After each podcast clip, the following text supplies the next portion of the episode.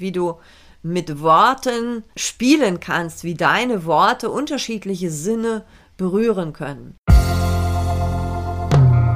Hallo, ich bin Bianca Grünert und jetzt erfährst du, wie du auf und neben dem Präsentierteller stark mit Worten bist.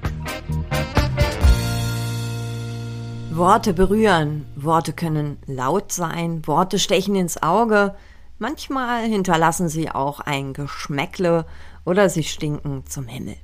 Worte treffen unsere Sinne und wie du mit deinen Worten die Sinne deiner Leserinnen und deiner Hörer triffst und warum du beim Formulieren vor allem darauf achten solltest, welchen Sinneskanal du ansprichst, das erfährst du jetzt in dieser Podcast-Folge.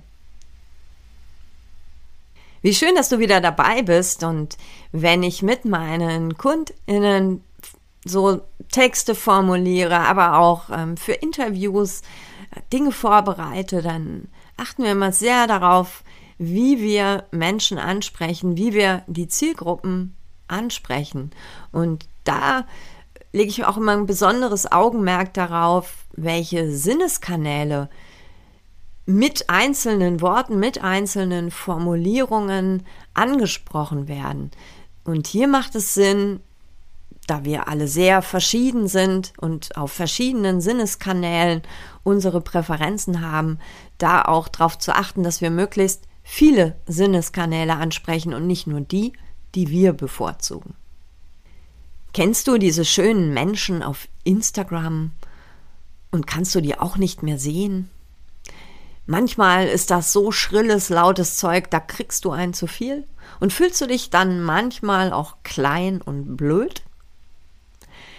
Mit diesen drei Fragen habe ich eben deine drei Sinne angesprochen, nämlich den visuellen Sinn, das Sehen, den auditiven Kanal, das Hören, aber auch den kinästhetischen, das Fühlen. Wenn ich jetzt noch ergänze, das stinkt manchmal zum Himmel und ist zum Kotzen, dann habe ich jetzt auch noch den Geruchs- und Geschmackssinn von dir getriggert.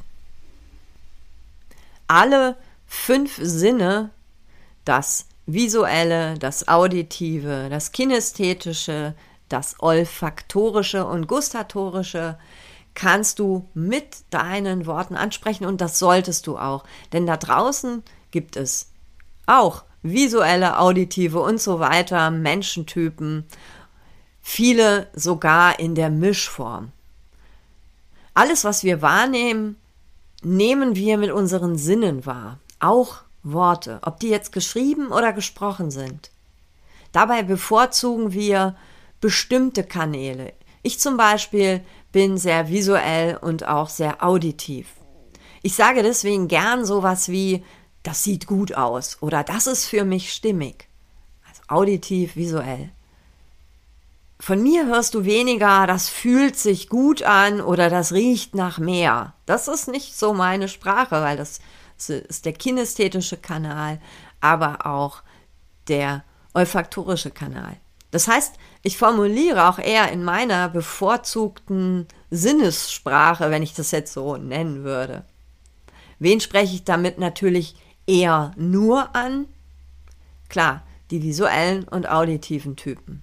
Und du machst das sicher auch mit dem Sinneskanal, den du bevorzugst für dich. Doch was ist jetzt mit den anderen Sinnestypen. Die würden wir ganz schön vernachlässigen, wenn wir beim Formulieren nicht explizit darauf achten und manche Sätze vielleicht sogar noch mal umbauen. Das Sätze umbauen oder auch diese Sensibilisierung oder darauf achten, dass du möglichst viele Sinneskanäle ansprichst, das macht Sinn, damit sich auch alle Typen aus deiner Zielgruppe angesprochen fühlen, weil du in ihrem Sinneskanal oder auf ihrem Sinneskanal mit ihnen sprichst. Ich habe ein paar Beispiele für die einzelnen Sinneskanäle. Die gehen wir jetzt mal nach der Reihe durch, damit du so ein Gespür dafür bekommst, wie wirkt das und welche Worte sind das so beispielhaft natürlich nur ähm, im Einzelnen. Wenn ich jetzt ähm, den visuellen Kanal ansprechen möchte, dann kann ich so Worte nutzen wie ich zeige dir, du siehst das, Punkt, Punkt, Punkt, oder Da bekommst du einen Überblick. Das ist der visuelle Kanal. Auditiv wären Worte beispielhaft, wie klingt das für dich? Erzähle mir mehr. Oder sowas wie im Einklang sein. Auch sowas, was mit Harmonie zu tun hat. Das ist was für den auditiven Typen. Kinästhetisch oder das Fühlen sprechen wir an, indem wir sagen, äh, lass uns Hand in Hand arbeiten. Aber auch wenn wir formulieren, der Druck ist unerträglich oder wenn wir auf dem Boden bleiben. Olfaktorisch, also was das Riechen angeht, können wir Worte nutzen wie zum Beispiel die Nase rümpfen, auf die Nase fallen oder auch das stinkt mir. Den Geschmackssinn treffen wir mit Worten wie das ist köstlich, auf die Schnauze fallen, da läuft mir das Wasser im Mund zusammen. Das waren jetzt nur Beispiele, damit du eine Idee davon bekommst, ähm, wie du mit Worten spielen kannst, wie deine Worte unterschiedliche Sinne berühren können, allein durch unterschiedliche Formulierungen.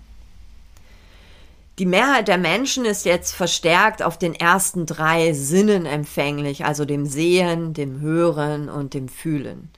Diese drei solltest du besonders ausgewogen in deinen Texten, auf der Website, in Postings, aber auch im mündlichen, in Interviews, Vorträgen, Videos und so weiter nutzen. Dann klappt's auch mit den Kunden auf allen möglichen Kanälen. Denn das ist das Schöne daran. Die fühlen sich dann von dir gesehen, verstanden. Magst du das umsetzen, dann wäre dein erster Schritt jetzt, finde zunächst mal deinen eigenen bevorzugten Sinneskanal. Diese Sprache nutzt du schon automatisch, weil das ähm, mit dir zusammen stimmig ist. Im zweiten Schritt scannst du einmal deine Texte oder hörst mal so deine WhatsApp-Sprachnachrichten nochmal ab schreib erstmal so runter und dann, wenn du in den finalen Schliff gehst, dann nimm dir fünf bunte Stifte und marker mal an, welche Sinne du wie ansprichst und dann siehst du schon ganz allein ähm, anhand der Farb, äh, ja, des Farbspektrums, wo hast du welchen Kanal vernachlässigt, von wem hast du zu viel. Guck, dass das ausgewogen ist und das ist dann der dritte Schritt. Baue deines einzelnen Sätze einfach nochmal um und guck, welche Kanäle kannst du noch ansprechen, damit du mehr Menschen mit deinen Worten berührst, damit du auch vor allem sichtbarer wirst und mehr Klicks bekommst.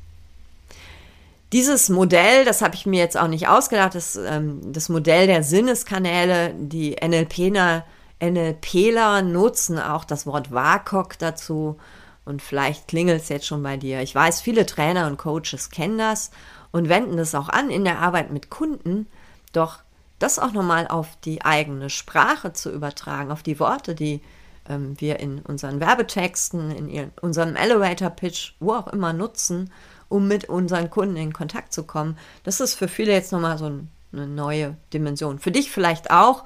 Und wenn du jetzt glaubst, hey cool, da will ich noch mehr stark mit Worten Tipps, kannst du haben. Schreibe mir einfach und wir sprechen und gucken, wie du an diese coolen Stark mit Worten Tipps kommen kannst. Bis bald. Alles Liebe, Bianca.